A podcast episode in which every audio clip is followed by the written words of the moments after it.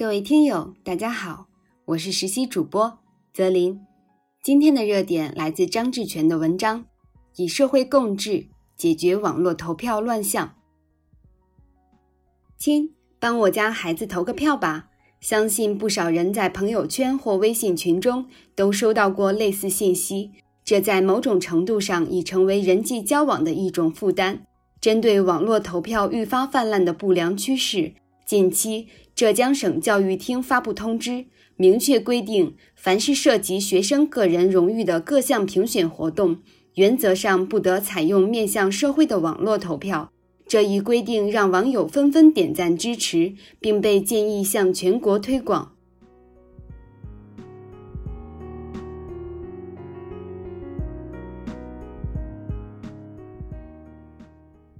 网络投票是近年来在互联网上流行的一种新型投票方式，对提高效率、扩大荣誉评比参与度和助力荣誉评比结果的公平公正都发挥了积极作用。公众基本上对其持包容和鼓励的态度。然而，公众的包容和鼓励却被一些不法之徒当成了捞取不义钱财的机会，进而形成了网络投票的灰色利益链条。可见。这种以逐利为目的的网络投票已是剑走偏锋，对其严格监管实乃题中应有之义。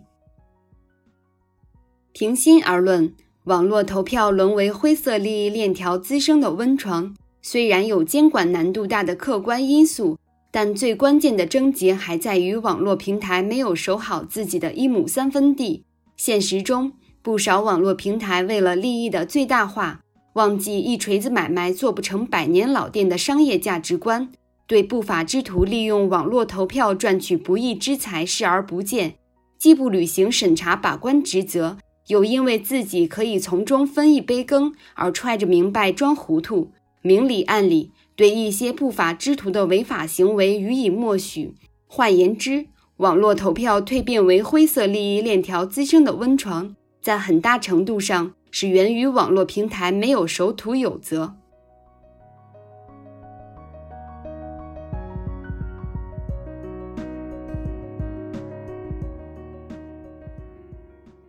欲知平直，则必准绳；欲知方圆，则必规矩。实践证明，只有把规矩挺在前面，才能真正实现治理的标本兼治。对于网络平台放任不法之徒，利用网络投票骗取不义钱财的行为，监管部门必须对其套牢义务的龙头，有针对性地出台一系列硬性规定，并对没有尽到监管义务的网络平台给予停业整顿、关闭平台、吊销相关业务许可证或者吊销营业执照、高额罚款等严厉处罚，让其承担高昂代价。只有依法依规的让网络平台履行刚性义务。才能让其长记性，进而主动提升自律意识，牢牢守住基本底线。